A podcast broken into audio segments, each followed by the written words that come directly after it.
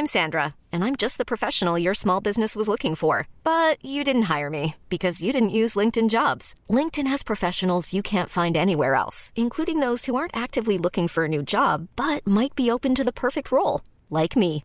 In a given month, over 70% of LinkedIn users don't visit other leading job sites. So if you're not looking on LinkedIn, you'll miss out on great candidates like Sandra. Start hiring professionals like a professional. Post your free job on linkedin.com/achieve today.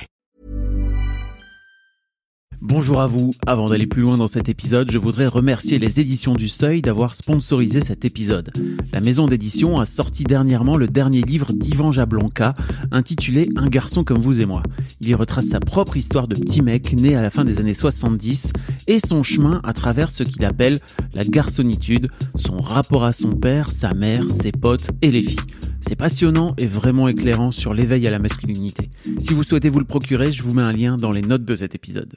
Bonjour, bonsoir, bon après-midi à tous et bienvenue dans ce nouvel épisode d'Histoire de mec, le podcast où je donne chaque 1er et 15 de chaque mois la parole à un mec pour répondre à une question essentielle mais que pourtant trop peu de gars se posent. C'est quoi pour toi être un mec? Je suis Fabrice Florent, dans la vie je produis des podcasts d'interview, j'adore vraiment cet exercice, mais je fais aussi des émissions en direct sur Twitch tous les lundis, les mercredis et les vendredis sur des sujets divers et variés et je vous propose également une newsletter hebdomadaire si vous préférez l'écrit. Vous retrouverez tous les liens et toutes les infos dans les notes de cet épisode. Je vous le disais donc en intro, cette semaine je reçois Yvan Jablonka qui a beaucoup travaillé sur la masculinité ces dernières années. Il est notamment l'auteur, toujours aux éditions du Seuil, d'un autre livre sur la masculinité intitulé Des hommes justes, où il dissèque l'histoire du patriarcat. Autant vous dire qu'il en connaît un rayon sur le sujet des mecs. Dans cet épisode, après avoir répondu non sans un poil de perplexité à qu'est-ce que c'est pour toi être un mec, on discute de la façon dont il a évolué en tant que petit gars. On parle aussi de la masculinité d'Actarus, le héros d'Albator, et comment Yvan aimait aussi beaucoup l'univers de Candy, qui était un dessin animé pourtant réservé aux filles. On discute aussi de son rapport à son père, dont les parents sont morts à Auschwitz, et à quel point la vulnérabilité de son daron l'a construit en tant que petit gars, et même encore aujourd'hui en tant qu'adulte. Enfin, vous verrez, cet épisode est dense. On évoque de nombreux sujets, tous plus passionnants les uns que les autres. Merci à Yvan de s'être livré, m'a-t-il confié après la discussion, dans son, je le cite, interview la plus wild? Faut dire qu'il est non seulement bien sûr auteur, mais aussi historien et professeur à l'université, et je crois l'avoir amené sur des sujets dont il n'avait jamais parlé jusque-là dans des interviews, et pourtant, il en a fait beaucoup. Je vous laisse tout de suite en compagnie d'Yvan, et je vous souhaite une bonne écoute. On est avec Yvan Jablonka, salut Salut Comment ça va? Eh ben ça va, on est euh, chez toi, il fait très beau, euh, il y a plein de lumière, c'est super sympa euh, et je suis bien content d'être là. Ah bah, c'est cool. J'ai l'impression de t'avoir perturbé parce que je t'ai un peu briefé sur le podcast et je t'ai dit la première question que je pose à tous mes invités, c'est c'est quoi pour toi être un mec? Et là, je t'ai vu partir le regard dans le vide. non, pas le regard dans le vide, mais c'est vrai que cette question euh, banale, hein, toute bête, est en fait redoutable. C'est quoi être un mec? Euh, Moi d'abord, je dirais que ça renvoie à des choses euh, du corps. Ça renvoie à des choses, euh, ouais, un peu biologiques. À partir de 14 ans, je me suis rasé la moustache et j'ai, voilà, par exemple, quand je me rase la barbe ou la moustache, je pense à mon père et je me dis tiens voilà, ça c'est un truc, c'est un truc de mec.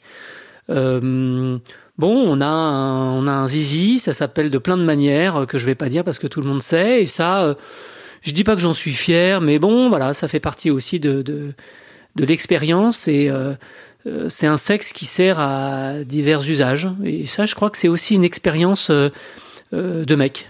Alors, il y a les manières euh, dont on s'en sert. Par exemple, euh, il paraît qu'il y a plein de mecs qui aiment bien euh, faire des concours où on fait, où c'est celui qui pisse le plus loin. Euh, moi, j'ai jamais fait ça de ma vie, Mm. mais je sais que ça existe. Alors ça, voilà, là j'ai dit les choses un petit peu biologiques, et puis euh, je pense aussi à des choses qui renvoient à l'apprentissage, au code. Par exemple, mon père, il me disait beaucoup, bah tiens bon, euh, t'es pas en sucre, euh, t'as pas mal. Par exemple, quand j'avais mal, il me- ouais, pleure pas. Ou euh, quand je disais, euh, euh, je sais pas, si je me faisais mal, il me disait, euh, non, t'as pas mal, arrête ton cinéma. Alors ça, je dis pas que c'est ça être un mec, parce que c'est même plutôt euh, un apprentissage euh, que je trouve un peu par la négative un peu. Hein. Ouais, par la négative et puis par la par la résistance, par la dureté. Mais je sais que c'est une expérience très masculine que d'être comme ça dans une forme de, de, de dureté, de refus de l'aide, de croire qu'on va pouvoir s'en tirer tout seul. voilà. T'as appris toi à, ou alors la question est plutôt comment tu as appris toi à, demander de l'aide? Est-ce que tu t'as appris et comment tu as fait? Ben, En fait, quand, quand, quand tu m'as fait euh, réfléchir sur cette question, euh, qu'est-ce qu'un mec Moi, j'aurais envie de te dire, je suis un mec, mais j'ai aussi un côté fille. Alors ça, je sais pas si beaucoup t'ont répondu ça, mais si. Euh, ouais, j'ai un côté, j'ai aussi un côté fille. J'ai un côté fille. bon, alors ton podcast c'est histoire de mec et c'est pas histoire de nana, mais j'ai quand même je sais pas, j'ai toute une culture féminine, plus ou moins stéréotypée, mais par exemple, je me sens très, je me sens hypersensible, assez vulnérable, plein de doutes. Alors ça, ça ne veut pas dire que c'est propre aux filles, bien sûr, mais ça veut dire que du point de vue des stéréotypes, ça renvoie au féminin, alors que le masculin est capable d'être assuré, performatif, de trancher. Moi, je ne suis pas capable de tout ça. Je, j'ai pas des avis très tranchés. Euh, souvent, je suis d'accord avec le dernier qui a parlé. Enfin, ça, c'est pas des trucs de mec, justement. Et donc, euh, voilà, j'assume un petit peu cette, euh, cette ambiguïté. Mais je sais plus quelle était ta question. Maintenant, j'ai comment comment t'as appris à Est-ce que tu as appris à demander de l'aide et comment tu as appris à demander de l'aide? Ouais, je pense que j'ai senti très rapidement des failles, des formes de vulnérabilité, et ça, c'est en lien avec mon daron, pour rendre hommage à une autre chose de ce que tu fais, mon père, parce que mon père est un orphelin, orphelin de la Shoah, et très tôt j'ai compris qu'il était aussi une figure de vulnérabilité masculine, euh, de fragilité, et donc j'ai compris que euh, les mecs, euh, ça souffrait, c'était fragile, ça pouvait avoir des problèmes. Une autre chose est de savoir quand, demander de l'aide. Ça, c'est différent. Parce qu'il y a plein de mecs qui savent qu'ils sont fragiles, qu'ils ont des failles, qu'ils ont un, un pet au casque, qu'il leur manque une case, on le sait tous. En revanche, l'admettre, le dire, même à son meilleur pote euh, euh, accepter qu'on ne se suffit pas à soi-même, accepter qu'on souffre et que contrairement à ce que disait mon père, c'est pas du cinéma. On n'est vraiment pas bien. Ça, c'est autre chose. Et ça, je dirais que c'est arrivé très tard pour moi, à l'occasion d'une crise avec mon père, justement, je suis allé voir un psy. J'avais 35 euh, ans, donc c'était il y a 12 ans à peu près. Et ce qui est intéressant, c'était à l'occasion d'une crise avec mon père, justement, parce qu'on s'était, euh, engueulé violemment, puis bon, c'était des trucs de l'enfance qui remontaient. Et voilà, là, aller voir un psy, c'était une manière de sortir du stéréotype mec qui consiste à croire que euh, on est autosuffisant et qu'on s'en sort tout seul quoi. 35 ans, c'est tard. C'est très tard, bien sûr, c'est tard, c'est tard. Il y en a qui commencent beaucoup plus tôt. Mais moi, c'est aussi lié au fait que euh, j'ai eu une enfance plutôt euh, facile. Enfin, quand je regarde, quand je compare par exemple à des gars qui ont, qui ont galéré, qui ont eu une, qui viennent de milieux vraiment populaires, ou dans un autre domaine aux jeunes gays, qui, vivent des trucs durs, notamment quand ils sont pas à Paris. Enfin, bon, moi de ce point de vue-là, j'ai eu, euh, j'ai eu une enfance plutôt euh, choyée. Enfin, je dirais pas facile parce que j'ai eu des problèmes comme tout le monde, mais euh, ça a été, j'ai eu une enfance assez rectiligne du point de vue de du point de vue scolaire et du point de vue social, parce que je viens d'un milieu plutôt favorisé. Donc oui, ça a mis du temps aussi à voilà, que, que j'ai besoin de, euh, bah, de m'adresser à des gens ou de. Mais par exemple, pour répondre autrement à ta question, je me souviens beaucoup, euh, je me souviens d'avoir beaucoup euh, fait des confidences, fait des aveux. Ça, c'est très fille, justement. En tout cas, c'était que avec des copines, des copines que je faisais ça. C'est-à-dire qu'on se faisait des confidences, on se racontait des trucs, je posais des questions. Et quand tu poses des questions à des mecs, ils te disent très rapidement, oh là là, t'es bien curieux, euh, arrête de me prendre la tête. Et c'est une culture assez fine que de voilà de se, de se raconter un peu sa vie et, et ça c'est un truc que j'ai beaucoup fait et très tôt et c'est encore un truc que j'aime beaucoup faire j'aime beaucoup écouter et j'aime pas trop parler c'est pour ça que si vraiment j'étais euh, si vraiment on faisait exactement ce dont j'ai envie, c'est moi qui t'interrogerais, tu vois. oui, t'es arrivé dans l'appart et t'as commencé à poser plein de questions. Voilà, tu vois. Très curieux. Voilà. Au beau bah, sens du bah, terme. tu vois, tu dis curieux. Non, c'est euh, ouais. curieux. au- au- pour moi, c'est c'est amélioratif. hein, curieux. Je sais pas ce que c'est, mais c'est vrai que j'arrive dans un appart. Un appart, ça dit tellement de choses sur celui, celle qui y habite. J'ai tout de suite envie de dire, euh, voilà, raconte. Ah bah oui, ça tient cette photo, c'est qui? Raconte. Et c'est intéressant, tu vois. On a parlé un petit peu euh, de tes filles, de ton père. Voilà, toi aussi, tu vois. Je, te- je raconte ta vie, mais après tout, c'est ça aussi des histoires de mecs. On a un père, on a des filles. Moi, il se trouve que j'ai trois filles. Et euh, ouais, j'ai trouvé que c'était une bonne entrée en matière. Je suis d'accord.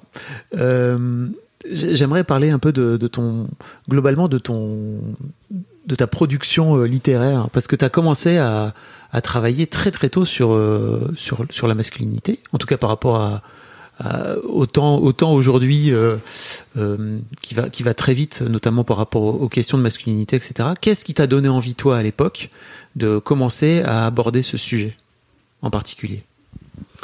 Alors d'abord, il y a eu. bah, Excuse-moi, je te coupe, mais t'es historien, t'es professeur, t'es pas juste auteur, hein, tu fais, tu as plein d'autres casquettes entre guillemets.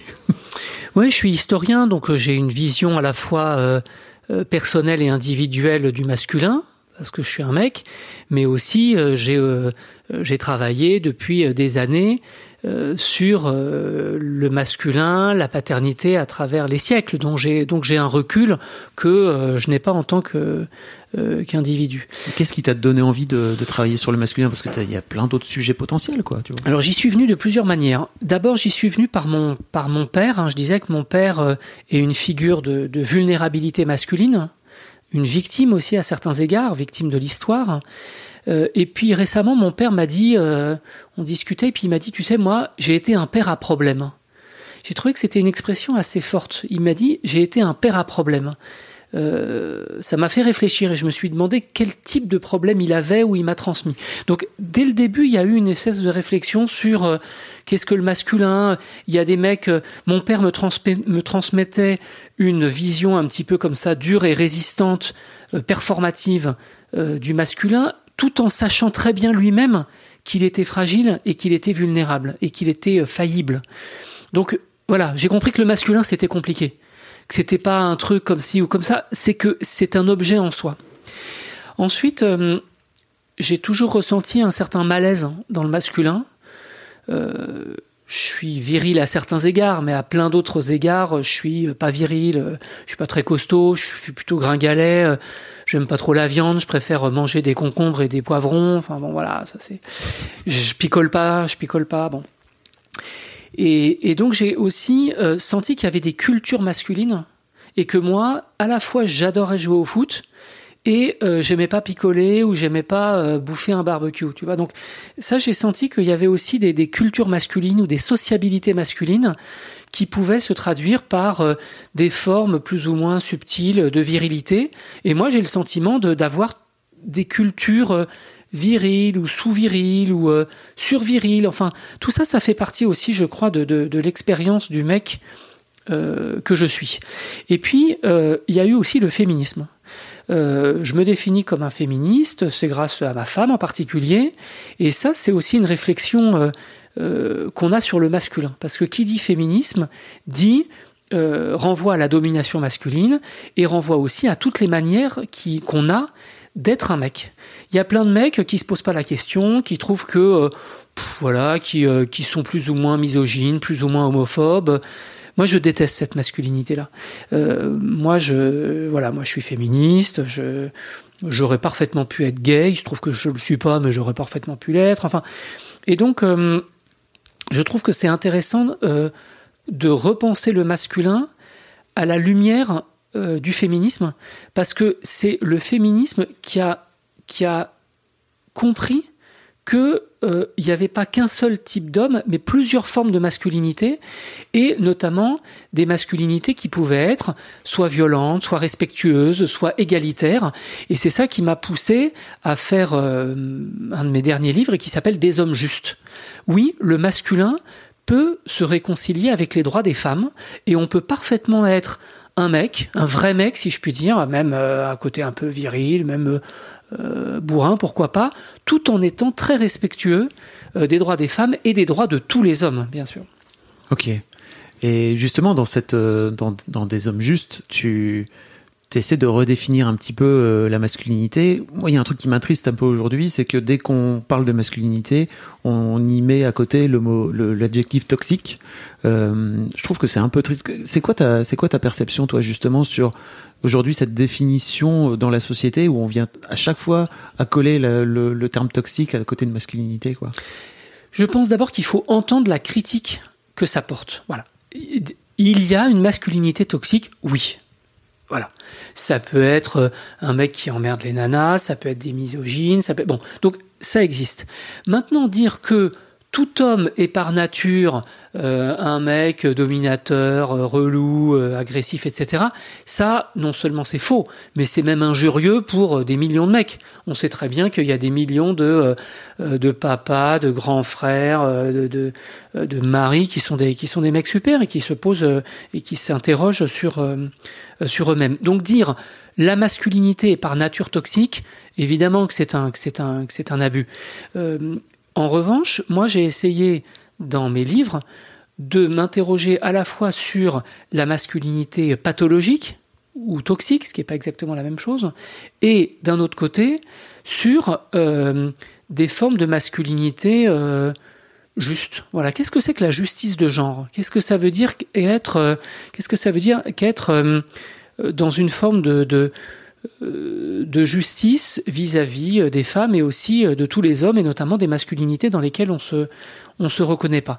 Donc être un homme gentil, doux, sympa, c'est très bien, mais moi je parle de justice. Et la justice c'est quelque chose de beaucoup plus complexe parce que ça renvoie à l'égalité, au fait de pas toujours réclamer le pouvoir, au fait de pas parler tout le temps, tout le temps de, soi-même, donc de pas monopoliser ni la parole, ni les responsabilités, ni le pouvoir, ni le sacré, hein, parce que ça, renvoie aussi aux religions. Donc voilà, c'est une manière que j'espère un peu nuancée de, répondre à ta question. Mais effectivement, peut pas. Le féminisme est un truc très important aujourd'hui qu'il faut connaître, lire, respecter. Mais on peut pas non plus en conclure que tout mec est par nature euh, toxique. Ça, ça, ça on sait bien que ça n'a aucun sens. Tu disais tout à l'heure que tu te revendiquais féministe euh, et que c'est euh, en grande partie grâce à ta femme. qu'est-ce qu'elle t'a inculqué? Bah, le fait, le fait de se poser la question, le fait d'être dans un rapport d'égalité. Mais en disant ça, euh, d'abord, je réclame pas des médailles parce que euh, je veux dire, euh, bon, c'est aujourd'hui, je dirais que c'est plutôt normal d'être dans une forme de, de, recherche d'égalité ou de, ou de respect ou de non-domination. Et puis deuxièmement, la culture patriarcale nous intoxique tellement, garçons et filles, qu'en fait, on n'en on, on a jamais fini de réfléchir à ses propres à ses propres problèmes de masculinité ou euh, on n'en a jamais fini de se dire à quel point tout ça c'est complexe. Et je vais te donner un exemple. J'ai trois filles. Bravo. Bravo, je suis fier de mes trois filles. C'est tout un programme. Ouais. Mais j'ai jamais joué au foot avec elles. Si j'avais eu un garçon, je suis sûr que j'aurais joué au foot avec lui. J'ai jamais joué au foot avec elle. Et si tu me demandes pourquoi, ben, je vais avoir du mal à te répondre j'ai fait plein de trucs. Enfin, je veux dire, je suis j'espère être un bon papa, présent, etc. Mais et là, ça montre bien qu'il y a un petit truc dans ma tête qui était pas complètement, qui était pas complètement clair avec ça. Et quand je m'en suis rendu compte, je me suis dit putain merde, ça c'est ça c'est grave quand même quoi. Et alors récemment, avec ma dernière fille qui a, qui a, qui a 7 ans, je me suis dit bon bah je vais me rattraper et euh, maintenant on joue aux échecs. Euh, alors voilà, je dis rattraper entre guillemets parce que ça c'est un truc que mon père m'avait appris, les échecs, et puis c'est resté comme ça une culture un petit peu masculine pour moi, alors que comme chacun sait, euh, euh, il y a une série super sur Netflix, Le jeu de la dame, qui, qui, qui, montre, qui met en scène justement une, une, une femme. Mais ça montre bien, si tu veux... Qui est dans un univers de mec, hein, pour le coup. Qui est par ailleurs dans un univers de mec. Mais si tu veux, ça montre bien que j'allais dire même moi, au sens où je réfléchis depuis des années sur le masculin, je lis des, je lis des, des, des, auteurs, des autrices féministes, Et ben pourtant, tu vois, je me prends encore à être euh, voilà quoi. Et puis, euh, je suis pas sûr d'être un mari égalitaire. Euh, la charge mentale, je pense que ma femme, ça la ferait bien rigoler si je commençais à faire des grands discours. Voilà, donc on n'en a pas fini, si tu veux, de, de, de, se déconstruire en tant que mec. Et je crois que c'est d'abord une bonne chose. Et ça n'empêche pas qu'on ait une sociabilité virile. On a le droit de se faire un match de foot entre potes. On a le droit de, de parler moto et bagnole. C'est pas les mêmes choses. I'm Sandra, and I'm just the professional your small business was looking for. But you didn't hire me because you didn't use LinkedIn jobs. LinkedIn has professionals you can't find anywhere else, including those who aren't actively looking for a new job but might be open to the perfect role, like me. In a given month, over 70% of LinkedIn users don't visit other leading job sites. So if you're not looking on LinkedIn, you'll miss out on great candidates like Sandra. Start hiring professionals like a professional. Post your free job on linkedin.com/achieve slash achieve today. Je me permets une petite pause dans ce podcast, parce qu'après tout c'est le mien, pour vous demander, si ce n'est pas encore fait, de vous abonner au podcast directement depuis votre appli de podcast préféré, ou sur Spotify, ou sur Deezer. Vous pouvez aussi vous abonner à ma newsletter, je vous envoie régulièrement mes kiffs personnels du moment, des recos séries, des recos ciné, des recos livres, mais aussi, et bien sûr, mes dernières productions. C'est le meilleur moyen de ne rater aucun épisode. Je vous mets tous les liens dans les notes de cet épisode justement. Allez, merci beaucoup et retour à l'interview. J'ai l'impression qu'il y a pas mal de, notamment chez, pas mal de jeunes mecs qui, avec qui je discute, etc., qu'il y a pas mal de culpabilité justement autour du fait de, justement faire des activités, comme tu dis, viriles, quoi. Euh, comment tu l'analyses, toi? Bah parce que je pense que euh, c'est précisément parce qu'on dit beaucoup euh, masculinité toxique, on le dit, on le met à toutes les sauces. Donc beaucoup de mecs commencent à confondre virilité, masculinité, euh, toxicité, négativité. Et je pense que c'est une erreur complète. Parce que une chose est le côté politique du masculin, et ça, ça renvoie au féminisme, au respect, à l'égalité. Ça, c'est le côté politique, si je, dis- si je puis dire. Et d'un autre côté, il y a la sociabilité, la culture, les loisirs. On a le droit de faire de la muscu, on a le droit de boire des bières entre potes, on a même le droit de parler nana entre potes parce que de toute façon, euh, les filles, elles parlent mec entre elles. Donc, il faut vraiment faire la différence entre la justice de genre, le côté politique d'un côté, et de l'autre, la sociabilité où je crois que là, on a le droit d'être complètement libre. Enfin, en tout cas, c'est ma position, quoi, parce que euh, il y a un genre, un genre masculin, et je crois que voilà, quoi, on a le droit. Moi, j'ai fait du foot passionnément. euh, J'adore euh, les histoires. J'adore, euh, euh, je sais pas moi, parler des belles montres, parler des fusées, parler des trucs un peu mecs, parler des bagnoles. J'adorerais m'acheter une Tesla. Bon, voilà, ça c'est des trucs un peu, un peu mecs, un peu virils. Bon, et je crois que c'est qu'on peut parfaitement assumer cette cette dualité. Donc il y a pas mal de mecs qui se sentent un peu mal à l'aise, euh, sans doute à cause de ça, parce qu'ils mélangent des choses qui ont rien à voir. Et je pense aussi que MeToo, qui est pour moi quelque chose de positif, MeToo euh, a stressé beaucoup d'hommes sur leur manière de séduire. Alors moi, il se trouve que je suis plus sur le marché parce que bon, j'ai 47 ans, je suis marié, père de famille, bon, mais c'est une vraie question quoi. Euh, si j'avais euh, 20 ans, bah, je sais pas comment je ferais parce que c'est compliqué, parce que tu dragues et puis à partir de quand tu deviens relou, à partir de quand, euh, tu vois, quelle est la différence entre euh, euh, le dragueur, le séducteur, le mec peut-être qui insiste un petit peu trop, et de l'autre côté, le mec qui devient complètement relou, qui est même agressif, voire qui fait des formes de, violence morale. C'est- fondamental de faire cette différence parce que d'un côté, tu es un dragueur et de l'autre, tu deviens un salaud. Voilà. Et ça, c'est des questions. Je, je comprends qu'il y ait plein de jeunes aujourd'hui qui se posent la question et, et cette question est, est- est difficile à résoudre. Ben, en fait, euh, donc moi je suis célibataire depuis peu là. Euh, alors tous les bars sont fermés, donc c'est. Mais je crois que je, jamais j'irai draguer dans un bar aujourd'hui. Dans dans la société actuelle, franchement, je prends pas le risque. Ouais, mais c'est dommage parce que si tu veux draguer dans Oui, un bar, qu'est-ce que ça veut dire draguer? Si c'est dire, euh, euh, tu vois, si c'est dire euh, salut, ça va, je te paye un verre et on discute, ma foi, euh, pourquoi pas? Enfin, je veux dire, heureusement que, que c'est comme ça. Et puis d'ailleurs, il y a plein de nanas qui font pareil. Maintenant, on sait très bien ce que c'est qu'être lourd. On sait très bien ce que c'est qu'être abusif. Et je parle même pas de la violence. Et ça, euh, voilà, il faut être, je crois qu'il faut être vraiment super clair. Il y a, il y, a, il y, a, plein de mecs qui sont mal à l'aise parce qu'ils ne, ils ne se sont pas posé la question de cette différence. Mais une fois qu'on est clair avec soi-même, eh ben, eh ben, dragon, dragon, euh, parlons, euh, euh, rencontrons-nous, voilà. Et là, je trouve qu'au contraire, c'est ça le, c'est ça la beauté de la vie, et c'est ça qui fait aussi que cette période Covid est si dure. Ouais, je suis d'accord. je vais te demander un peu de remettre ta casquette d'historien. Comment tu analyses, toi, euh, à, l'aune de, l'histoire de l'humanité, euh, les progrès qu'il y a pu y avoir là, ces 50, 60 dernières années, euh, en termes d'égalité des, des droits entre, entre, entre hommes et femmes entre femmes et hommes. Alors, si tu me fais mettre ma casquette d'historien, je, te corrige, tu vois. Bah, c'est ça le. Non, je, je bah, corrige-moi avec grand plaisir. Je rigole, je rigole, je rigole. Non, ce que je veux dire par là, c'est que tu dis 50, 60 ans la naissance du féminisme, pour moi, c'est la Révolution française. C'est au moment de la Révolution française. Donc ça nous, ça nous fait remonter quand même facilement à euh, deux siècles, enfin 220 ans, tu vois, facilement. Qu'est-ce qui, qu'est-ce qui fait que la Révolution française invente le féminisme? Eh ben pourquoi? Parce que euh, d'abord, la Révolution française a eu tout un aspect patriarcal. C'est-à-dire que quand on dit les droits de l'homme, pour les révolutionnaires, il y avait quand même un droit, c'était les droits de de l'homme avec de l'homme avec un pénis, quoi. C'était les droits du mec. Et beaucoup de femmes se sont dit, mais qu'est-ce que c'est que cette histoire, quoi? Dès lors qu'on parle de droit et qu'il euh, n'y a aucune raison que nous, femmes, on en soit privées.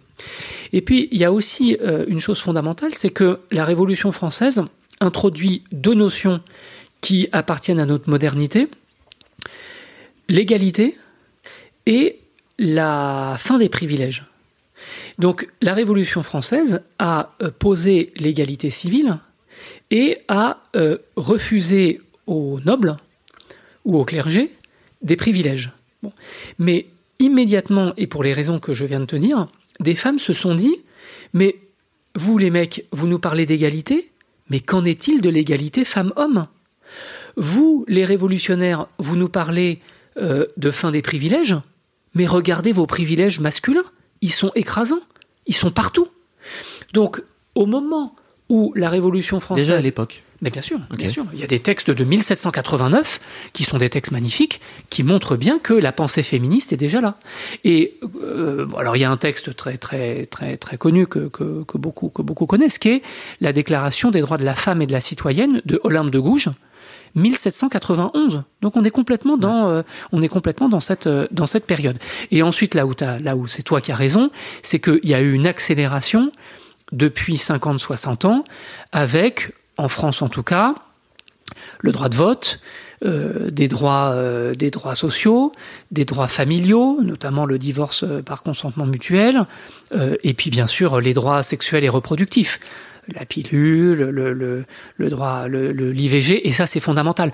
Donc, donc maintenant, le fait euh, d'avoir en tant que femme des droits, de revendiquer euh, une égalité, liberté, euh, ambition professionnelle et intellectuelle, c'est complètement entré dans les mœurs, et je pense même que ça fait partie de la définition même de la démocratie. Et ça, ça je crois que c'est une des plus belles choses qui soit arrivée au XXe siècle. Elle prend où tu où, selon toi où elle prend naissance la domination masculine historiquement? C'est une question euh, à laquelle euh, il est très difficile de répondre. Moi, j'aurais d'abord tendance à exclure les raisons euh, biologiques. C'est-à-dire que pour,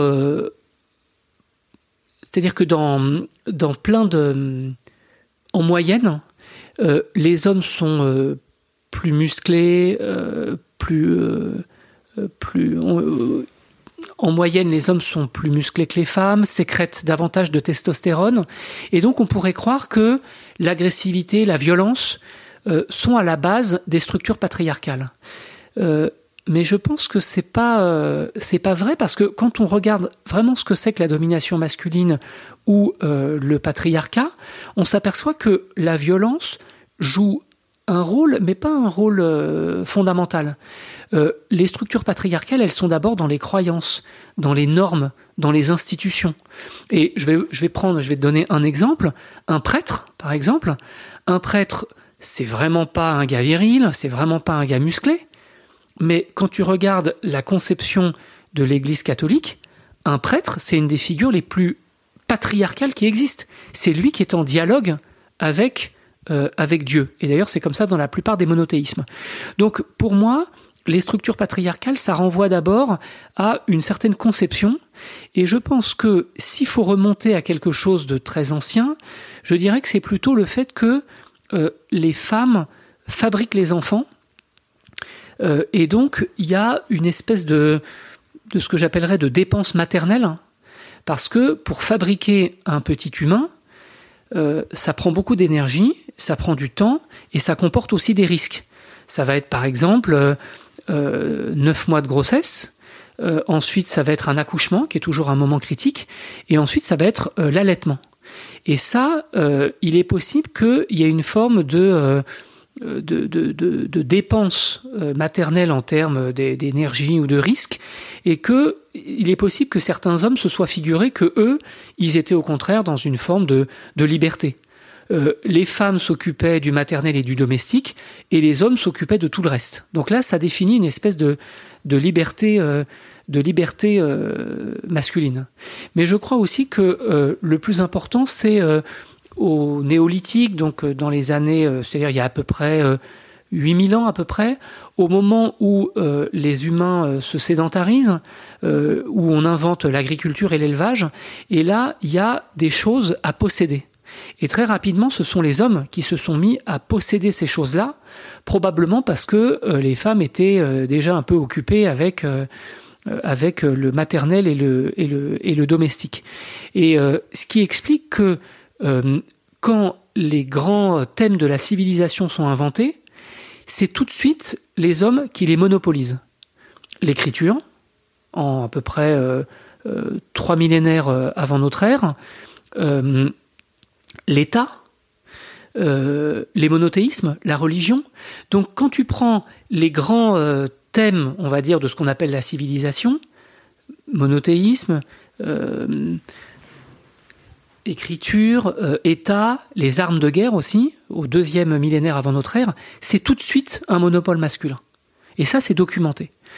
Donc en fait, pour moi, la domination masculine, elle s'explique par des aspects pas tant biologique que culturel, normatif, et surtout le plus euh, étonnant, même fascinant d'une certaine manière, c'est que ça s'installe extrêmement tôt dans nos sociétés. J'avais lu un article euh, qui disait que selon Françoise Héritier, euh, qui est anthropologue, elle, raconte carrément que la, le fait de pouvoir mettre au monde un enfant représentait un tel pouvoir complètement dingue, hein, notamment de pouvoir créer les héritiers, etc. Euh, que les mecs se sont dit, ok, donc vous, vous allez garder ce pouvoir-là, mais c'est une vraie menace pour nous en tant que mec, parce qu'il y a un moment donné, alors je sais pas comment t'as vécu toi la grossesse, mais moi c'est la première fois que j'ai vraiment eu la sensation de ne servir à rien du tout d'un point de vue de, la, survie de l'humanité, quoi. Tu vois, vraiment, je me suis dit, je peux mourir demain. Bah, quoi qu'il arrive, en fait, notre enfant, notre enfant vivra, alors que si il arrive un truc à ma compagne, bah, l'humanité euh, va pas, va pas perdurer, quoi, tu vois. Euh, je sais pas quel est ton point de vue là-dessus. Parce qu'elle, vraiment, elle, a dit, ok, bah, on s'est dit, euh, il y a un moment donné où nous, il faut bien qu'on se rende compte que qu'on servait quelque chose, quoi, tu vois, en tant que mec. Ouais, je suis un petit peu d'accord avec toi. C'est vrai que quand on a un enfant, on se dit, euh, on se dit à quoi je sers. Euh, j'ai pas de, j'ai pas de lait. Je, tu sens que l'enfant a, physiquement moins besoin de toi que que de sa maman. Et mais bon, ça te pousse aussi à trouver ta place ou du moins à t'interroger sur sur la place qui est, euh, qui est la tienne. Mais il y a un truc aussi intéressant dans ce que, dans ce que tu dis et dans ce qu'on a ressenti toi et moi, c'est que euh, chez la majorité des mammifères, chez, je sais pas, peut-être 85 ou 90% des mammifères, le père, le mâle, ne sert à rien en fait. Il est là pour mettre la petite graine, comme on dit aux enfants, pour apporter euh, pour inséminer ou pour mettre du, sperme, et ensuite il, ne, participe pas à l'élevage ou à l'éducation euh, des petits. C'est euh, les femmes qui, enfin c'est les, les, mères qui s'en occupent. Ça veut dire que pour la grande majorité des mammifères, oui, l'homme ne sert pas à grand chose une fois qu'il a permis à l'espèce de se reproduire. Mais alors ce qui est étonnant, c'est qu'il y a des exceptions chez les mammifères. Alors le loup fait exception, le lion, je crois, fait exception, mais une exception majeure, bah, c'est l'être humain justement. Le mec se barre pas. Le mec participe à l'éducation. Pas tout. Non, bon, il y a des. Non, bien La sûr. plupart des mecs se barrent pas. Bien sûr, il y a des mecs qui se barrent et on sait très bien le genre de, de drame que ça peut que ça peut occasionner. Mais en tout cas, euh, la plupart des hommes restent et ça forme le couple parental avec ensuite une répartition des tâches plus ou moins euh, euh, plus ou moins égalitaire. Mais en tout cas, ce qu'il faut se dire, c'est que l'être humain est une exception chez les mammifères. Le mec reste. Voilà, ça pourrait être euh, ça pourrait être un slogan, quoi. Le mec reste, mais je crois qu'il reste à ses propres conditions. Et ça, ça fait partie aussi de la domination masculine. Dans l'espèce humaine, le mec reste, mais à ses conditions. C'est intéressant ça, c'est vrai que ces conditions. Bah ouais, parce qu'ensuite, il va dire euh, je reste, mais euh, toi, tu vas t'occuper du maternel et du domestique, et puis moi, je vais m'occuper de tout le reste. Et on, le- on le voit bien, il y a une espèce de chantage. Il y a un chantage qu'on voit aujourd'hui dans, dans des millions de couples. C'est-à-dire, euh, alors ça s'appelle pas chantage. Là, moi, je le dis de manière un peu brutale pour que nos auditeurs prennent conscience de ça. Mais oui, il y a un chantage. Par exemple, euh, le gars, euh, il laisse traîner ses chaussettes ou il fait pas les courses. À la fin, la nana, elle craque et c'est elle qui ramasse les chaussettes et qui fait les courses. Et c'est pareil pour les enfants. Et c'est pareil pour plein de trucs. Donc il y a- un aspect qui consiste à dire je le fais pas parce que je suis parce que je sais pas bien faire parce que ça m'emmerde un peu bon et à la, fin c'est la nana qui le fait avec les inégalités les injustices euh, les discriminations qu'on devine et cette forme de, chantage je crois est, très ancrée dans je vais pas dire dans la nature masculine mais dans la construction du masculin et notamment dans cette paternité bancale qui euh, parfois nous euh, parfois euh, nous fait souffrir et parfois nous donne le beau rôle. Ouais, je suis d'accord. Il y a un truc aussi où j'ai un peu l'impression que les mecs, on leur apprend pas à prendre soin à la fois d'eux et de leur environnement, et notamment, tu vois, de bah, ramasser quand il y a des chaussettes qui traînent. Euh, je sais pas quel est ton point de vue, toi, là-dessus, sur, euh, bah, tu sais, les, je, je sais pas si t'as vu Queer Eye. Moi, Queer Eye m'a totalement bouleversé. Euh, je t'invite à le voir si tu l'as pas vu vraiment. Euh, où tu, te retrouves avec euh, alors cinq mecs. Alors certes, ils sont gays, c'est un peu stéréotypé, mais d'un autre côté, ils vont voir des gars hétéros et qui à qui ils montrent en fait que c'est très simple de, de faire de faire des toutes petites choses pour se, re- se remettre en valeur, quoi. Alors moi, dans mon livre Des hommes justes, je me suis demandé comment euh, l'inégalité dans le couple euh, s'installait. Et alors, je donne un petit peu des réponses toutes faites, mais je crois que beaucoup de mecs s'y retrouveront. Alors, d'abord, il y a ceux qui se posent pas la question. C'est la nana qui fait tout, c'est comme ça, c'est leur culture. Ensuite, il y a les mecs qui vont dire euh, Attends, je fais 15%, mais sois contente parce que j'en fais quand même plus que mon père et plus que la majorité de mes potes. Ça, c'est le côté sois heureuse, quoi. J'en fais 15%, c'est déjà pas mal. Ensuite, euh, il y a ce que j'appellerais, moi j'ai pas mal été là-dedans, je le suis sans doute encore un peu, c'est ce que j'appellerais l'inertie organisée, l'ignorance, euh, assumée. Je sais pas faire. Ouais, je veux bien faire, euh, je bien, je veux bien faire à manger ou je veux bien faire la vaisselle, mais explique-moi, je sais pas faire. Puis à la fin, la nana, euh, c'est quand même plus simple qu'elle le fasse toute seule parce que euh, le, le- gars, euh, c'est vraiment, il est, c'est trop un boulet. Et donc ça, voilà, c'est une espèce de d'inertie organisée. Euh, et ça, je crois qu'on peut, on doit, on peut, on doit lutter contre ça. Mais ça renvoie aussi à notre éducation. Parce que moi, quand j'étais enfant, euh, mes parents me demandaient de rien, me demandaient, me, deman- me demandaient pas de faire quelque chose. Ils me demandaient de rien faire, à part de bien travailler à l'école. Donc ils me demandaient de rien faire, et de fait, j'ai jamais rien fait. Ce qui fait que je suis arrivé à 20-25 ans, euh, je savais faire cuire un œuf et des pâtes, mais enfin pas beaucoup plus. Euh, là maintenant, j'ai quand même beaucoup beaucoup progressé au sens où je sais faire pas mal de choses. Maintenant, là encore, je mérite aucune médaille. C'est simplement que j'ai rattrapé le temps perdu, euh, j'ai rattrapé euh, mon ignorance, mon, mon incurie, euh, ma, ma, ma mollesse, et ça, je crois que c'est du devoir de chaque mec euh, de se mettre un peu au voilà de se mettre au, au diapason parce que ça ça renvoie vraiment à ce que j'appelais tout à l'heure le caractère politique du masculin égalité respect euh, féminisme. Ça c'est quelque chose euh, voilà qui m'a fait beaucoup réfléchir euh, depuis depuis 10 15 ans la transition est toute faite, mais donc tu sors là euh, ces derniers ces dernières semaines un bouquin qui s'appelle Un garçon comme vous et moi. Qu'est-ce qui où là pour le coup tu racontes vraiment euh, ton parcours très personnel avec plein d'anecdotes, euh, des photos, etc. de, ton parcours de masculinité. Qu'est-ce qui t'a donné envie en fait de passer bah, des hommes justes où tu étais plutôt en train d'amener un, regard un peu théorique on va dire et puis quelques trucs pratiques à, à une expérience plus plus perso là pour le coup où tu parles de toi quoi. Bah, des hommes justes, c'est une utopie. Euh, je pense qu'aujourd'hui, des hommes justes, ça n'existe pas et ça ne peut pas exister, pas parce que les mecs sont méchants ou salauds, mais parce que la structure sociale est, ainsi faite que même si on voulait absolument être juste, on aurait du mal et ce serait même impossible. Je vais donner un exemple. Moi, en tant que mec ou en tant que homme intellectuel, j'ai la chance d'avoir accès à la sphère publique. Euh, quand euh, je prends la parole, eh ben, euh, on, est dans une société qui va davantage m'écouter que quand c'est une jeune femme, par exemple, qui prend la parole. Et ça, même si j'en suis conscient, j'ai un bénéfice objectif au fait euh, que je suis un homme.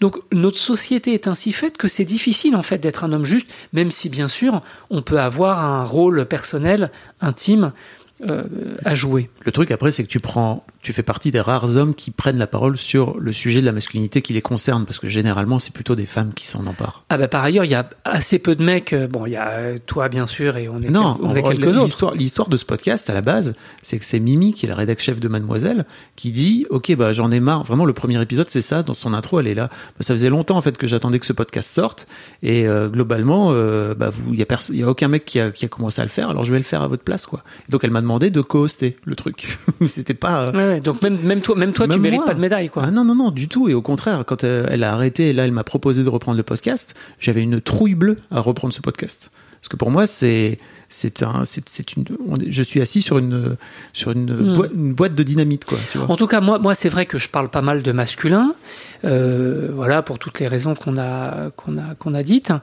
Et euh, je suis passé du général au particulier parce que euh, des hommes justes, c'est une utopie, alors qu'autour de nous, il n'y a que des hommes réels. Il n'y a que des mecs. Plus ou moins bien, plus ou moins cons, plus ou moins sympas, comme euh, on, est tous. Euh, et donc, pour passer de l'utopie, du modèle, de l'idéal, à la concrétude d'une expérience masculine, eh ben, j'ai voulu raconter l'enfance d'un mec que je connais un peu, puisque c'est moi-même. Et donc, euh, j'ai voulu faire euh, une socio-histoire, pour le dire de manière un peu pompeuse, à la fois histoire, à la fois sociologie, de ma garçonnité, c'est-à-dire la manière dont, euh, né garçon, je suis devenu un homme. être un homme, ça s'apprend. Il y a une production du masculin, il y a une construction du masculin, et j'ai essayé, moi, de me poser la question pour moi-même, savoir comment bah, comment le petit Ivan était devenu euh, ce que je suis, celui, euh, le mec, le père, euh, l'intello, le prof? Parce que ça, je crois que c'est toute une société qui met en œuvre, met en forme cet apprentissage. Alors, par exemple, ça va être des collectifs, la famille, l'école, les clubs de sport, la caserne. Parce que moi, je suis un des derniers à avoir fait mon service militaire. T'as fait ton service militaire, toi? J'étais le dernier. Non, je l'ai pas fait. J'étais vraiment euh, limite. Eh ben moi, je l'ai fait. Je suis de 73. J'ai fait mon service militaire. Et c'est sûr que la caserne, c'est une expérience typiquement masculine. Et donc, ça, c'est des collectifs qui créent, euh, qui fabriquent euh, du, de la garçonnité. Et il y a un autre truc aussi important, c'est des faits sociaux. Les faits sociaux, ce sont des objets culturels collectifs qui fabriquent de la garçonnité. Alors je vais donner des exemples et euh, tout le monde euh, comprendra. Par exemple, les dessins animés. de Goldorak. Goldorak. Goldorak école de virilité à l'heure du. Pour les plus jeunes qui nous écoutent, c'était un peu l'ancêtre de de quoi d'ailleurs de de Gundam Non, je sais, tu vois. Ouais, c'était un robot, c'était un robot euh, anthropomorphe qui avait la forme humaine en, en acier, qui, euh, qui défonçait les méchants. Et ça, c'était une un stage de virilité à l'heure du goûter, hein, à 4h30, avec donc, voilà, là encore, les plus vieux s'en souviendront, le pilote de Goldorak s'appelle Actarus, il est bien musclé, on voit ses cuisses, ses cuisses, son regard, son regard un peu comme ça, viril. Il a les cheveux longs quand même, tu vois cheveux un peu longs. Puis d'ailleurs, lui aussi est un orphelin, justement. Mm. Comme quoi, lui aussi est une figure de, vulnérabilité. Donc, les dessins animés, voilà. Et voilà. Actarus, il est, enfin, tu le racontes aussi dans le bouquin, c'est qu'il a un côté très euh, vulnérable aussi sur. Euh, il a un côté vulnérable parce que sa planète a été détruite. Et alors, à ceux qui nous écoutent, je recommande la pause suivante. Vous zappez sur euh, YouTube, vous tapez Goldorak générique et vous allez voir de quoi on parle parce que bah moi, ça me fait quelque chose de penser à ce générique. Bon, bref. Et puis après, vous revenez nous écouter. Le générique français, hein, bien sûr. Le générique français, oh. bien sûr. Bien sûr. Euh, ça commence par Accourt vers nous, prince de l'espace. Hein. Bon. Voilà, ça c'est ça c'est euh, ce que j'appellerais un, de la culture matérielle ou un objet collectif. Mais il y en a d'autres. Ça va être par exemple. Euh, Alors attends, juste avant de passer à autre chose, mais tu parles aussi de Candy. Alors Candy, parce que j'ai trouvé que c'était hyper intéressant que tu, tu, fasses le parallèle. Ouais, Candy, c'est aussi un autre dessin animé de, de mon enfance, de cette de cette émission qui s'appelait Récréa 2, mais Candy c'était plutôt pour les filles. Candy c'est euh, euh, une fille euh, glamour, blonde, avec des super belles robes, mais là encore, la nuance intéressante c'est que petit 1, c'est elle aussi une orpheline, et petit 2, elle se définit comme un garçon manqué elle, elle, se, elle se bagarre, elle, grimpe aux arbres, elle est toujours, elle a toujours une robe un peu déchirée, elle est toujours un peu, un peu crado parce qu'elle s'est roulée par terre. Donc elle aussi, en fait, elle est dans une forme de, de, de, de dualité garçon-fille. Et c'est ça que je trouve intéressant, c'est que dans ces dessins animés qui ont tellement marqué ma génération, en fait, à la place d'un stage viril et à la place d'un stage fille glamour, en fait, il y avait quelque chose de très complexe c'était déjà des filles-garçons, des garçons-filles. On était déjà dans une réflexion sur euh, ce qu'on appelle aujourd'hui la, la non-binarité. Enfin, c'était déjà une réflexion là-dessus. Et Candy, c'était un peu d'astuce, d'espièglerie, c'est la vie de Candy. Voilà, j'aimerais bien. Chante-le, tiens. Euh, non, ça va. Alors c'est pareil, là je recommande à nos, à nos auditeurs d'aller. D'espièglerie, c'est la vie de Candy, c'est ça non? Voilà, voilà, faut aller, faut aller, faut aller voir le hein. générique, faut aller voir le générique parce que je crois que ça a mal vieilli. ah, non, moi écoute, moi je suis toujours. Un peu nostalgique. Ouais, ouais. Et donc, en tout cas, euh, il y a d'autres, euh, il y a d'autres objets. Par exemple, les grands rendez-vous footballistiques. Par exemple, euh, le mondial ou l'euro. Ça, ça fait partie aussi d'une culture de genre, d'une fabrique collective de la garçonnité. Toute ma génération a vu euh, la demi-finale de Séville de France-Allemagne de 82. Toute ma génération a vu la finale de l'Euro 84, France-Espagne avec euh, euh, les, buts de Platini. Bon, ça, ça c'est vraiment une, construction collective du genre masculin. Et puis, il y a aussi un autre truc qui qui est intéressant et sur lequel on s'interroge trop peu, c'est la naissance du porno. Euh, les, les, films X euh, commencent à la fin des années 70. Hein. Il y a par exemple Emmanuel, qui est plutôt un film, on dirait, de charme aujourd'hui. un peu érotique, quoi. Ouais. Euh, mais ce que je trouve très intéressant, c'est la manière dont, pendant mon adolescence, dans les années 80, pendant ma génération, à son profit ou à son détriment, euh, le porno s'est démocratisé.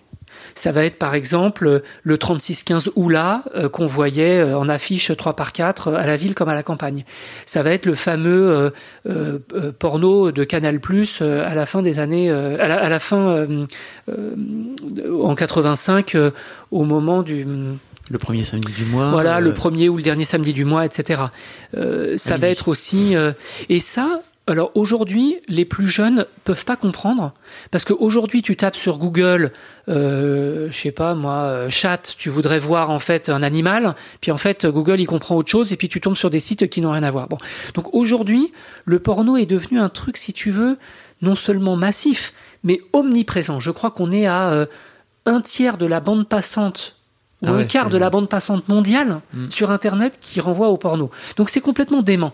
Mais dans les années 80, c'était encore assez... Euh, enfin, ça restait encore assez minoritaire.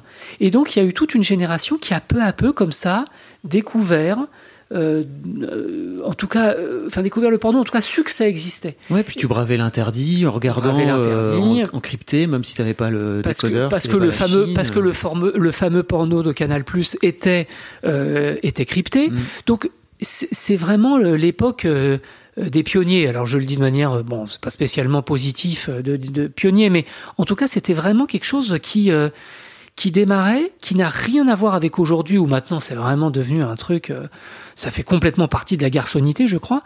Et donc dans ce livre Un garçon comme vous et moi, j'ai essayé de comprendre comment je suis devenu garçon à travers des collectifs, une culture matérielle, à travers des objets euh, qui m'ont peu à peu formé. Alors j'oubliais aussi euh, les jeux vidéo. Bon, alors le temps, le temps euh, nous manque un peu. Je vais pas trop. mais les jeux vidéo, c'est né aussi pendant ma génération. Pac-Man ou Space Invaders, ça, ça fait aussi partie d'une expérience de garçonnité avec le fameux joystick joystick, hein, qui on a, ça, ça, veut ça veut tout dire, le, bâton, de, joie. Hein. Et là aussi, c'était c'était voilà une une, une, une, une manière de, de, de se mettre en de se mettre en forme, de se mettre en œuvre, de se mettre en scène dans ce que j'appelle la garçonnité. Et ça, ça fait partie de notre expérience à tous, même pour ceux qui sont pas nés euh, comme nous dans les années 70. Et tu fais un autoportrait qui est pas très reluisant de toi, parce que tu peux, tu peux être dur aussi avec l'ado que tu as pu être, notamment avec les filles, tu sais, où il y a, cette, euh, y a cette, euh, cet exemple de, cette fille dont tu étais amoureux et dont, que tu raillais avec tes, avec tes potes qui est un truc que je crois qu'on a tous vécu en tant qu'ado en fait. On s'est tous en tout cas dans, dans notre génération je crois qu'on s'est tous mal comportés avec les filles d'une manière ou d'une autre même si on trouvait ça débile quoi tu vois oui, alors mal se comporter, faut, faut, faut savoir ce qu'on entend par là. Moi, c'est vrai que avec des potes, on était, on se moquait d'une fille et c'était, c'était con. J'en ai honte aujourd'hui. Bon, c'était pas, il y avait pas de violence euh, physique, heureusement, bien sûr. Mais bon, c'était quand même tu des trucs. pas comme ton égal. Ouais, c'était des trucs, c'était des trucs un peu de, de, de misogynie de cours de récré. Je crois que, hélas, euh, c'est très répandu, même encore aujourd'hui. Et hum, mais euh, tu dis que je suis dur avec moi, c'est plutôt une réflexion sur ce que c'est qu'être un garçon. Euh, en tout cas grandir comme un garçon, euh, être élevé comme un garçon. Et par exemple, quand j'avais 15 ans, j'étais un dragueur lamentable. Enfin, j'ai pas le sentiment d'être encore un, dragueur très brillant, mais en tout cas, euh, j'étais un mauvais dragueur parce que j'étais dans une espèce de, je sais pas, par exemple, j'écrivais des poèmes aux filles ou j'essayais de, je leur faisais des aveux, des confidences. Et à 15 ans, je pense que les nanas, elles attendaient plutôt euh, un surfeur, euh, un mec euh, qui avait un scooter, un mec qui était très sûr de lui, et moi j'étais tout le contraire. Donc j'étais un, dragueur mauvais, lamentable, et ça aussi, ça fait partie de mon expérience de garçonnité. Je suis sûr qu'il y a plein de gars qui vont se reconnaître dans ce que je dis. Déjà, le mot draguer est un peu déplaisant parce que tu vois, quand tu tombes amoureux d'une fille ou quand tu es attiré par une fille, je sais pas, tu lui parles, tu fais connaissance. Tu vas draguer tout de suite, c'est un petit peu un petit peu euh, euh, artificiel. Mais moi, entre 12 euh, et 22 ans, j'ai été un dragueur catastrophique. Ensuite, après, j'ai rencontré des filles. Et puis, il se trouve que à cet âge-là, les filles, elles étaient davantage désireuses de rencontrer des hommes qui étaient un peu plus intello, un petit peu plus dans le doute, un petit peu plus dans la, dans la réflexion, voire l'introspection. Et ça, c'était, c'était tout moi pour le coup. Donc, j'ai commencé à avoir un petit peu plus de succès. Mais j'étais plus dans la drague. J'étais dans, ben, j'étais dans, euh, c'était moi tout simplement. Et donc les cultures de drague, tout particulièrement hétéro, je crois que ça fait aussi partie des collectifs euh, dont j'évoquais euh, le nom tout à l'heure et qui qui nous apprennent à devenir, qui nous apprennent ou qui nous apprennent pas à devenir garçons. voilà, il y a toute une culture de la drague qui, dans mon cas, a été plutôt voilà fragile, pas très brillante, mais ça fait partie collectivement et individuellement de notre expérience de garçonnité. Est-ce que tu as fait des trucs euh, où tu t'es dit, ok, c'est ça qu'on attend de moi en tant que mec, euh, alors qu'au fond de toi, il y avait ton, ventre, tes tripes qui te disaient, mais c'est complètement con euh, Je crois pas. Je crois pas, parce qu'en fait, je te disais tout à l'heure que j'avais été très rapidement mal à l'aise dans le masculin. Et ce malaise dans le masculin, ça s'est traduit par une réticence vis-à-vis de plein d'attitudes que euh, des copains avaient, qui étaient pour moi des attitudes de mise en danger. Par exemple, je me souviens que j'ai participé à des soirées où les mecs se cuitaient, mais fort, Enfin, je veux dire, on était en troisième. On allait, euh, se le, on allait s'acheter de la vodka, euh, du rhum et du Malibu euh, au, Félix Potin du coin. Et le soir, il, je dis pas nous, il se cuitait grave. J'avais aussi toute une bande de potes qui fumaient pas mal de shit. et ça, je l'ai pas fait j'étais avec eux, hein, physiquement. Enfin, j'étais avec eux au sens où j'étais dans les soirées, tout ça. Mais moi, je me mettais pas en danger, ou peut-être parce que j'avais cette culture un peu fille garçon, ou peut-être parce que j'étais dans une dans une forme de protection, ou euh, parce que j'osais pas. Mais en tout cas, je sentais bien que c'était classe de le faire, que ça faisait un peu, euh, voilà, que ça me ça aurait fait monter ma cote de mec mais je le faisais pas. Je pense que j'étais déjà dans une réflexion un petit peu, euh, je dirais pas un télo, mais euh, j'avais envie d'écrire, euh, j'avais envie de, j'étais plutôt dans une forme de, voilà, de, d'introspection et et ça c'est, en tout cas, quand j'avais 15 ans, c'était très peu, c'était très peu viril ça pour le coup. Donc voilà, je te répondrai plutôt par la négative, mais pour moi, c'est, je crois qu'au fond j'ai bien fait ça veut parce que bon, enfin, je veux dire, la question n'est pas de se cuiter, c'est très bien de se cuiter de temps en temps, mais c'est plutôt que si je le sentais pas, eh ben il fallait pas le faire. Parce que je crois qu'il y a plein de mecs qui ont fait des choses de mise en danger, par exemple conduire bourré, ce qui est quand même catastrophique. Et euh, quand on dit mise en danger, ça peut vraiment se terminer par euh, par la mort. Bah ouais. Mm. Moi j'ai plein de potes dont je parle dans mon livre parce que c'est des potes qui ont eu une vie euh, cabossée et qui ont parfois perdu la vie je leur rends hommage. Patrick, qui, est, a fait 15 ans d'alcoolisme entre, euh, l'âge de 15 ans et l'âge de 30 ans. Euh, mon pote Benoît ou mon pote Yann qui se sont suicidés. Euh, mon pote Krishna qui s'est tué en montagne parce que, bon, bah, sans doute, il a, il a, fait des trucs qui étaient un petit peu dangereux. Et ça, c'est, ça aussi des histoires de mecs.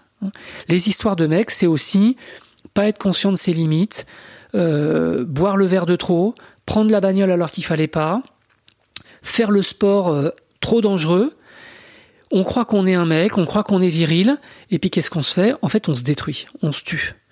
Et donc, euh, une des questions que je pose à la fin de mon livre, Un garçon comme vous et moi, c'est de dire est-ce que, est-ce que la vie d'un mec, est-ce que le destin d'un mec, c'est soit tuer, soit être tué? Est-ce que le destin d'un mec, c'est soit être dans la violence, l'agressivité, ou soit au contraire être dans des formes d'autodestruction.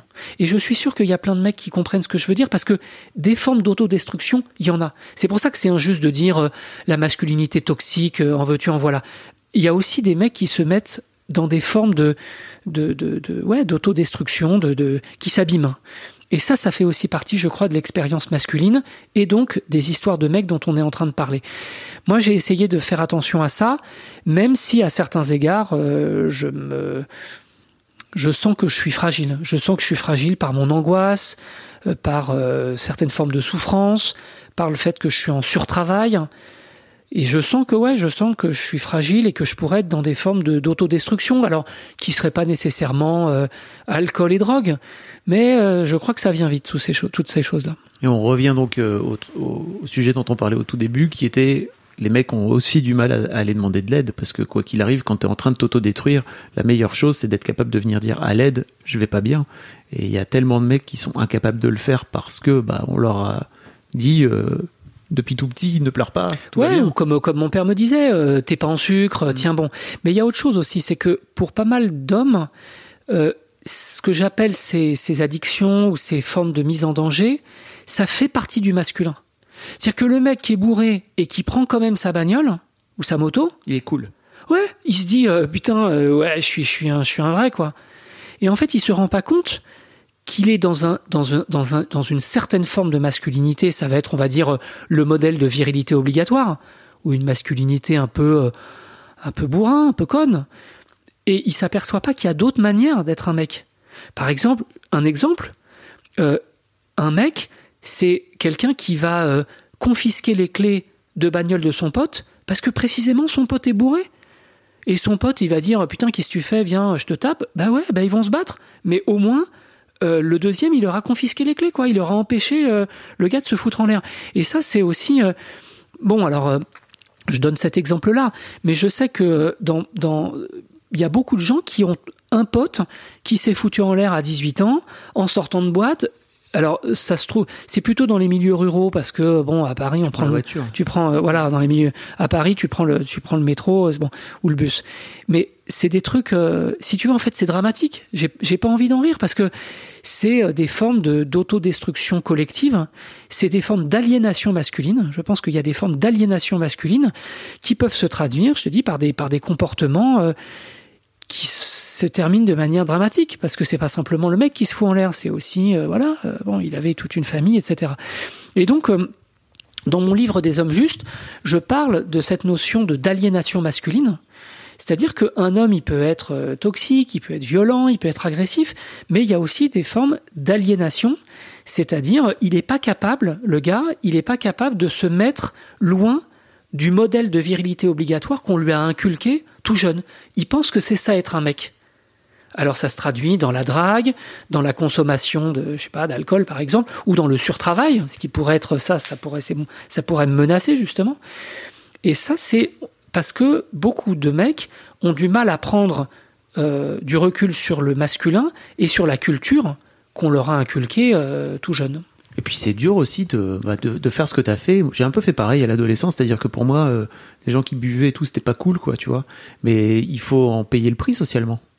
C'est dur, ça. Ah bah, c'est sûr que moi, quand par exemple, je me souviens, euh, c'est un truc que je raconte dans mon livre sur euh, un, ga- un garçon comme vous et moi, on, campait, on était dans une super petite île bretonne qui s'appelle Watt, on campait, et puis autour du feu, le joint tournait. Bah, moi, je passais mon tour. Moi, je, passais le joint direct à mon voisin. Et alors, comme je me sentais un peu con, je me sentais pas très cool, euh, à la fin, je prenais le filtre, et puis euh, c'était un ticket de métro. Et puis je suçotais le filtre du joint pour faire genre, euh, moi aussi, je me suis un peu drogué. Mais c'était grotesque. Mais ça, ça montrait que j'étais justement mal à l'aise et que, comme tu dis, tu en payes le prix sous la forme du mec pas cool, du mec femmelette, du mec euh, qui se cuite pas, du mec pas rigolo. Il y a un prix à payer. Alors, le prix à payer est plus, est plus cher quand t'as 15 ans que quand t'as 30 ans. Parce que quand t'as 30 ans, euh, putain, bah, que les mecs aillent se faire foutre, tu t'en fous, quoi, tu fais ce que tu veux. Mais euh, je crois. Enfin, bon, oui et non. Pas tous, hein. Pas mais tous, Pas, mais pas pour bon. tous les mecs. je crois. Mais bon, en tout cas, voilà, en tout cas, euh, c'est plus ou moins facile en fonction du milieu social, en fonction de. Et puis, je parlais tout à l'heure des jeunes gays. Ça aussi, c'est une expérience à laquelle je suis vachement sensible parce que, tu vois, par exemple, il y a un livre de, Didier Héribon qui s'appelle Retour à Reims, qui est un livre bouleversant. Voilà, être, un jeune gay dans les années 80 dans une petite ville de province, c'est un truc, euh, c'est super dur. Enfin, c'est super dur parce que tu en payes le prix là aussi. Voilà, donc euh, tout ça, c'est des expériences de masculinité qui révèlent des formes d'aliénation, des formes de fragilité, et puis, euh, oui, des formes de souffrance. Je crois qu'on peut le dire comme ça. Ça ne veut pas dire qu'on est, qu'on est des pauvres victimes, mais je crois qu'on a quand même le droit de parler en ces termes. Bah écoute, je crois qu'on va se quitter là-dessus. Ah bah oui, mais c'est un peu triste. Faut qu'on dise un truc un peu rigolo Faut- quand même. Faut qu'on dise un truc plus drôle. Raconte-toi une histoire d'enfance, que, qu'on, sache quelque chose sur toi. Oh là là, euh, moi une histoire d'enfance. Alors par exemple, tu vois, il y a un truc euh, qui m'a défini toute ma jeunesse et qui me continue à me suivre encore. Tu sais, c'est les fameux trucs que tes parents te disent quand t'es gamin et qui continuent à te balancer encore quand t'as 40 balais. et T'as envie de leur mettre une tarte en leur disant arrêtez maintenant, ça, ça ne me, ça ne me définit plus. Mais par exemple, on jouait au foot avec mon frère. Donc j'ai un plus petit frère qui a un an et demi de moins que moi. Et, euh, et en fait, euh, moi, je détestais aller au fond du jardin parce qu'en fait, on avait mis les buts au fond du jardin et il y avait le chien qui chiait là-bas. Donc, je détestais euh, aller faire le goal parce qu'en fait, ça voulait dire à un moment donné, peut-être éventuellement, se retrouver à plonger dans une merde de chien, quoi. Et donc, euh, bah, j'étais tout gamin, je sais pas, j'avais peut-être euh, 5-6 ans, quoi. Et je disais, ah non, moi, j'y vais pas. Donc, je préférais mon frangin, lui, il y allait de ce fait-là. Lui, ça lui dérangeait pas d'aller d'aller dans les merdes de chiens, quoi. Et de cette là, je tirais. Ma mère m'a toujours dit, ça m'a suivi, quoi, tu vois, ce truc de, euh, mais toi, t'osais pas parce que t'étais pas très sportif et t'osais pas trop aller euh, au fond du jardin, quoi. Alors que, bah, après, j'ai fait du basket pendant 10 piges, enfin, 15 piges, 20 piges. Donc, euh, mais si, j'étais sportif, en fait. Mais ça a des trucs qui restent, quoi. C'est dramatique, ça. Et puis, euh, ça reste toute la vie, quoi. Tu vois, ma mère me le ressort encore aujourd'hui. C'est ouf, hein. Qu'est-ce que tu fais avec ça? Voilà, ça c'est une bonne manière de se quitter. Merci en tout cas. Merci Yvan. Je mettrai tous les liens pour te suivre sur Insta euh, et puis également pour euh, pour euh, commander, se procurer euh, tes bouquins. euh. Un grand merci à toi. C'était ça me fait super. plaisir. C'était un honneur d'être là. À plus. Au revoir.